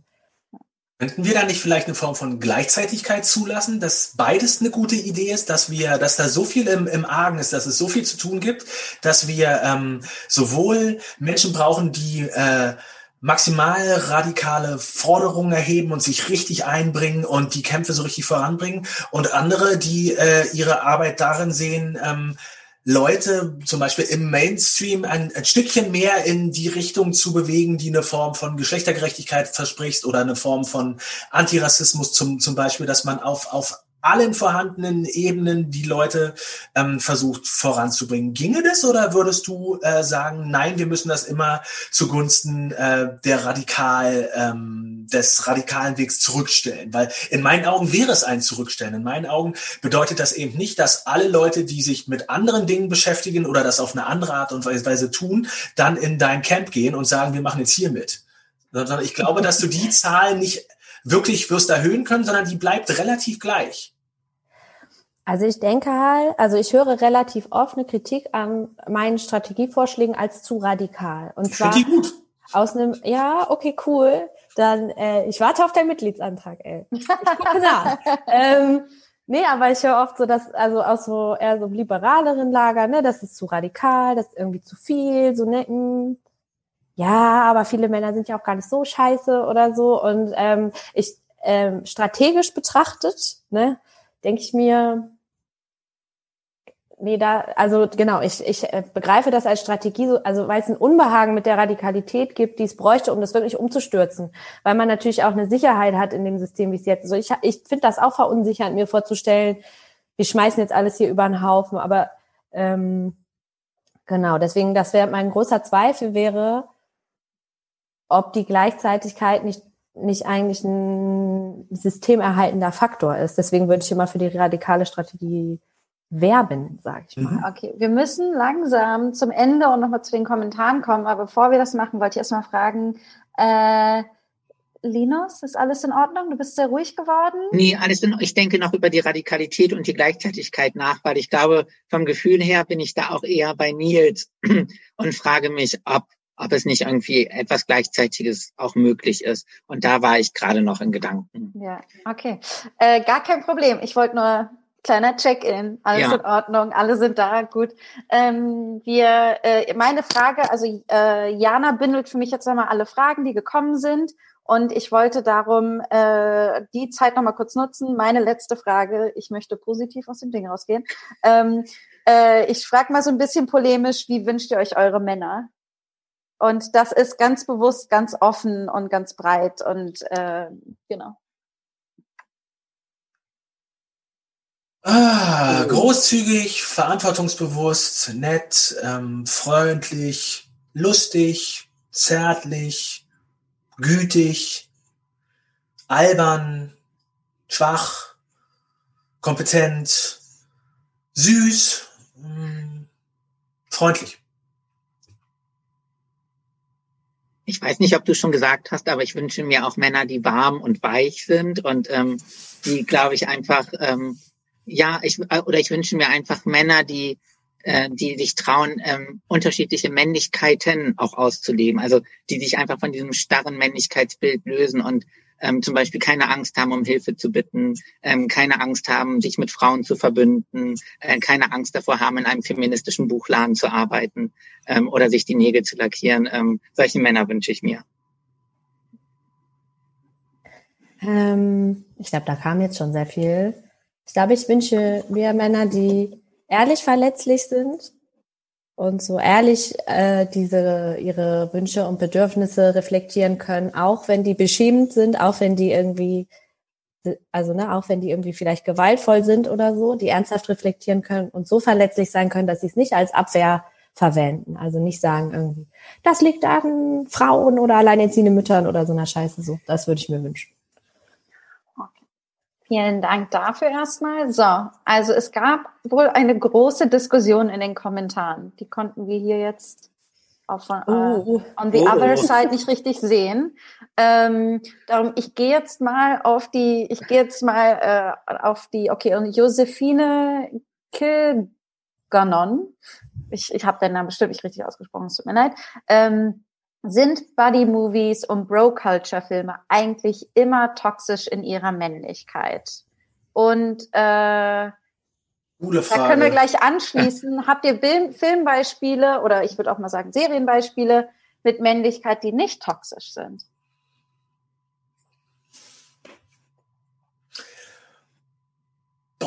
Ich glaube, mir fällt nicht ein einziger Buddy oder Bro-Movie ein, der nicht genau in diesem Bereich ganz furchtbar ist. Vielleicht kenne ich auch nicht genug, aber das ist jetzt kein Genre, bei dem ich denken würde, oh, was, da gibt's einen neuen, wie geil ist das denn?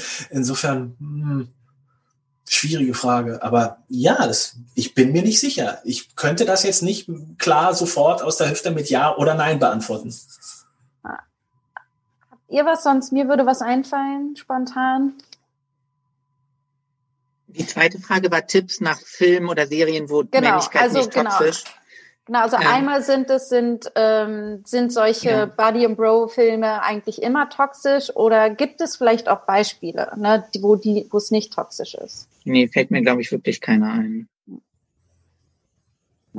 Also ich finde, ich habe einen ähm, da sind durchaus toxische Elemente drin, aber sie werden thematisiert ich finde zum Beispiel die, was ja dann auch so als Bromance beschrieben wird, und zwar in Scrubs von JD und Turk, mhm. muss ich sagen, mhm. ich mag, ich mag sehr, ich fand, die waren da, die Serie ist ja auch schon einige Jahre alt. Ich finde, dass sie da recht weit vorne waren und mir hat es immer sehr gut gefallen, weil selbst wenn es da toxische Momente gab, hat äh, JD trotzdem weitergemacht äh, und trotzdem grenzenlos seinen besten Freund geliebt.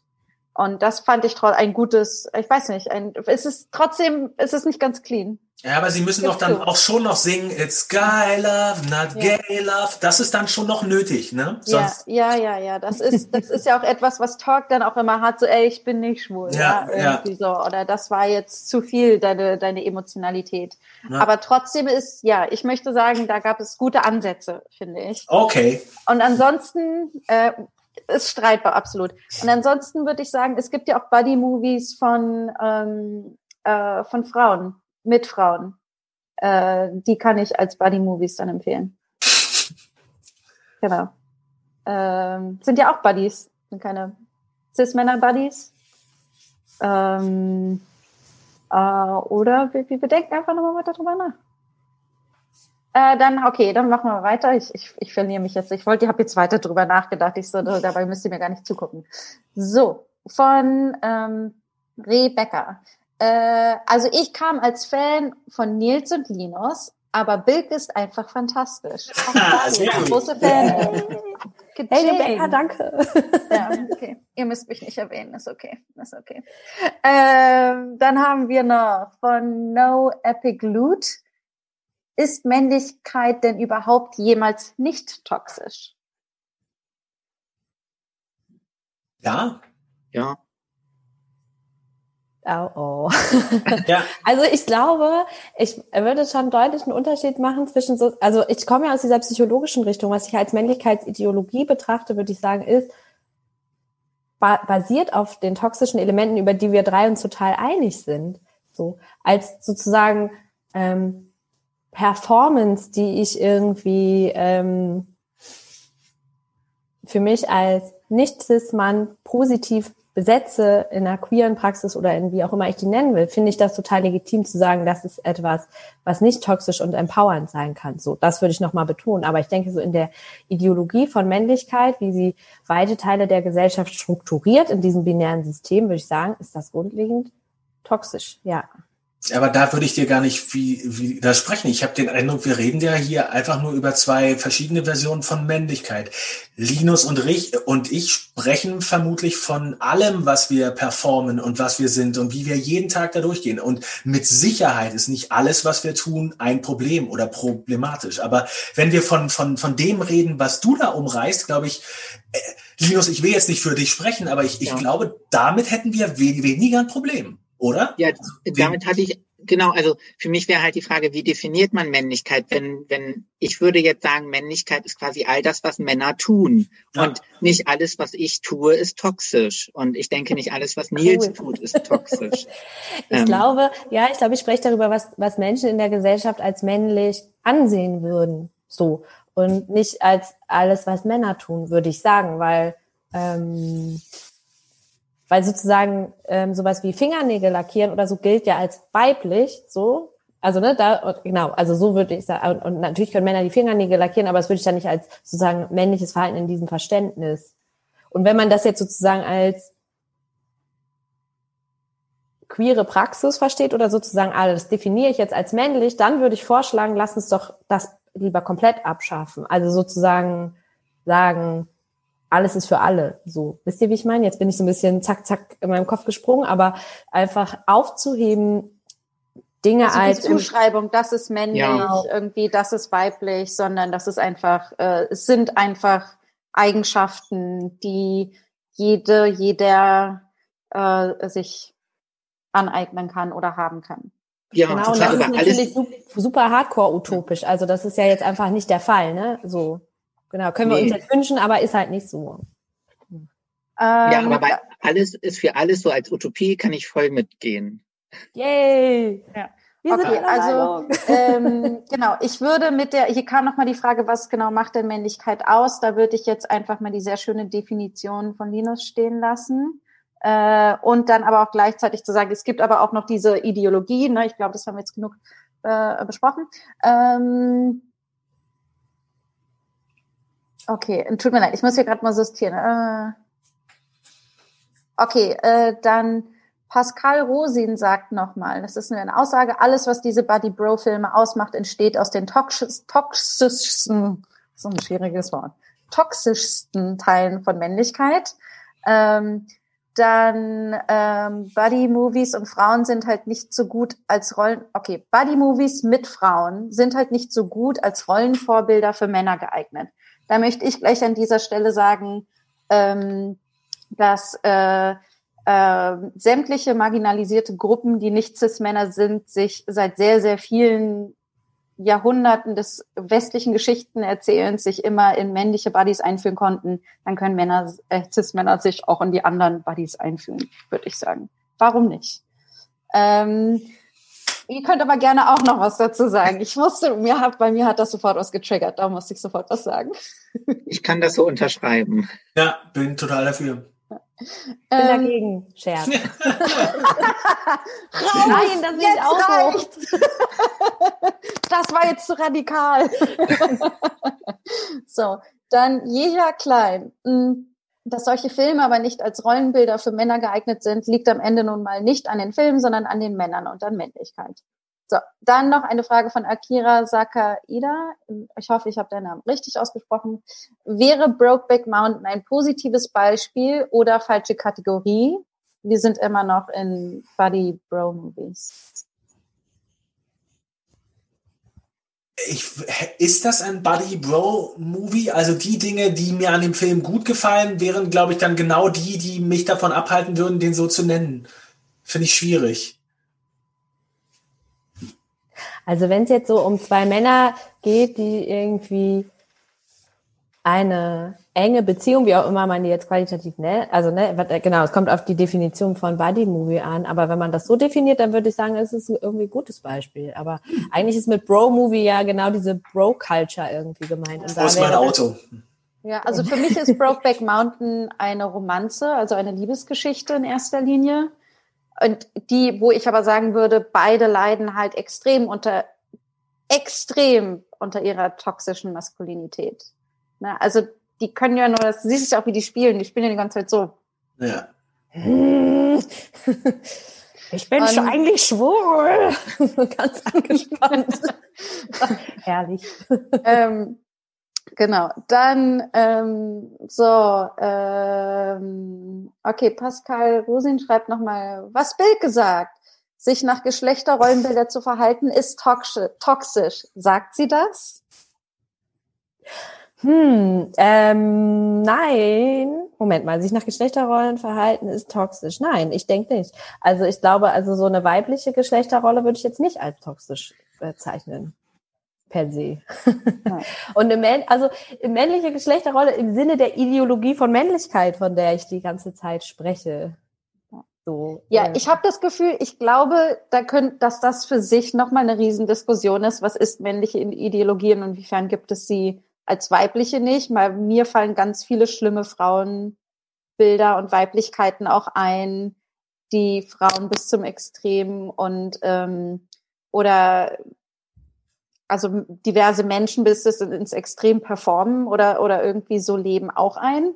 Darum, aber vielleicht, ich würde sagen, ich krieg bestimmt schon wieder auf die Finger gehauen, weil wir viel zu lang sind. Aber das würde mich generell mal interessieren. Vielleicht ist das nochmal, gucken wir nochmal einen anderen Film und dann diskutieren wir das nochmal, nochmal, jetzt bin ich sehr spannend. Ähm, äh, genau. Und Pascal schreibt aber nochmal, Pascal, vielen Dank für, dein, für deine Interaktion hier. Du hast richtig in die Tasten gehauen. Äh, sagt nochmal, das ist komplett richtig, dass Janina das triggert. Vielen Dank. Äh, das ist ja auch nur wegen unseres Konzeptes von Geschlecht so. Okay. Und ich glaube, Jana, ich glaube, damit habe ich jetzt alle abgearbeitet, oder? Gib mir doch ein kurzes Zeichen, dass ich niemanden verloren habe aus Versehen. Ähm, ja, okay, okay. Oh, oh nee, okay, warte, kommt noch was. Ah, Rebecca, auch eine treue Tastenhauerin. Also bei Serien fällt mir jetzt noch nach der Scrub-Sache Brooklyn 99 ein. Da ist ja schon Cop-Buddy-Fernsehen, aber die Charaktere sind die ganze Zeit super supportive. Guckt jemand von euch Brooklyn 99? Ich habe das sehr viel geguckt, tatsächlich länger her. Ich finde also diese Performance von, von ihm, dass er sich für seinen Captain so begeistert und auch die, die Art und Weise, wie rückhaltlos der, also wie völlig von den Socken her, das macht die, finde ich schon süß. Das ist schon, schon lustig. Was meinst du? Oh, ich müsste jetzt, ich müsste jetzt noch mal äh, in meinem Gehirn kramen. Ah, es gibt ja so viele verschiedene ähm, Elemente. Mm. Oh. Ist das so ein Bro-Film? Also die, er hat ja jetzt nicht direkt so einen Bro, oder? Vielleicht noch eher diese eine, mit der er sich immer misst, also er misst sich ja immer irgendwie. Wer hat hier die meisten verhaftet und dieser ganze Kram. Aber, Aber er misst sich da ja mit seiner, ja. äh, mit seiner Partnerin, ne? Also genau, er misst ja sich da irgendwie immer so mit Frauen. Die sich ja auch wiederum gerne mit ihm messen. Darum fand ich eigentlich. Ja. Naja, aber ich würde sagen, falls uns noch was einfällt, dann können wir das noch über unsere sämtlichen Kanäle rausschicken. Habt ihr denn etwas, was ihr gerne zum Schluss ähm, pluggen möchtet, promoten möchtet? Wo kann ich euch, wo kann man euch finden? Was sind eure Handles? Was sind eure Internetseiten? Ah, wo kann man eure Bücher kaufen? Gott spricht. Ja, ich dachte auch gerade. Was kommt jetzt? Was? was? Ja. Oh mein Gott, das kann ich nicht beantworten. Ähm, Ähm, also mich findet man auf Twitter und Instagram und ich würde mir natürlich wünschen, dass viele Menschen mein Buch lesen, was im August im Rowold Verlag erschienen ist. Und es heißt Ich bin Linus. Sehr schöne geschrieben, kann ich sehr empfehlen. Ja, auf jeden Fall. Ähm, mich findet man auch auf Twitter und Instagram. Ähm, und ihr könnt euch natürlich alle ein Abo der wunderschönen Monatszeitung Analyse und Kritik abschließen. Ähm, genau. Und sonst, ja. Ich glaube, das war's. Danke. Ähm, ich bin, ich bin nur auf Twitter. Ich bin richtig altmodisch. Ich bin nicht so mit Bildern. Ähm, und ansonsten, genau, habe ich im März ähm, ist Prinzessin-Jungs von mir gekommen. Wenn man Interesse daran hat, ähm, freue ich mich natürlich auch, wenn man das liest. Genau. Ah, vielen, vielen Dank, dass ihr da wart. Es war äh, sehr schön, eure Gedanken äh, zu hören, mit euch zu diskutieren. Und ich hätte noch ewig weitermachen können. Ähm, ich danke allen, die zugeguckt haben und fleißig kommentiert haben. Und äh, ich mich würde mal diese rege Diskussion interessieren. Davon haben wir die, mal gucken, ob ich mir die noch irgendwie angucken kann. Ähm, vielen, vielen Dank. Bitte unterstützt die äh, Filmlöwin noch weiter, weil nämlich ähm, feministische Filmkritik ähm, nicht sonderlich, wir hatten das letzte Mal schon hier, ähm, äh, wird leider nicht sonderlich gefördert von den großen Institutionen unseres Patriarchats. Darum äh, gibt es verschiedene Möglichkeiten, geht auf filmlöwen.de und da könnt ihr verschiedene Abos oder finanzielle Unterstützungsformen abschließen, ähm, weil ich glaube, dass das sehr, sehr schön und toll ist, dieses ähm, tolle Magazin mit sämtlichen anderen Medien, Podcasts und so weiter zu unterstützen.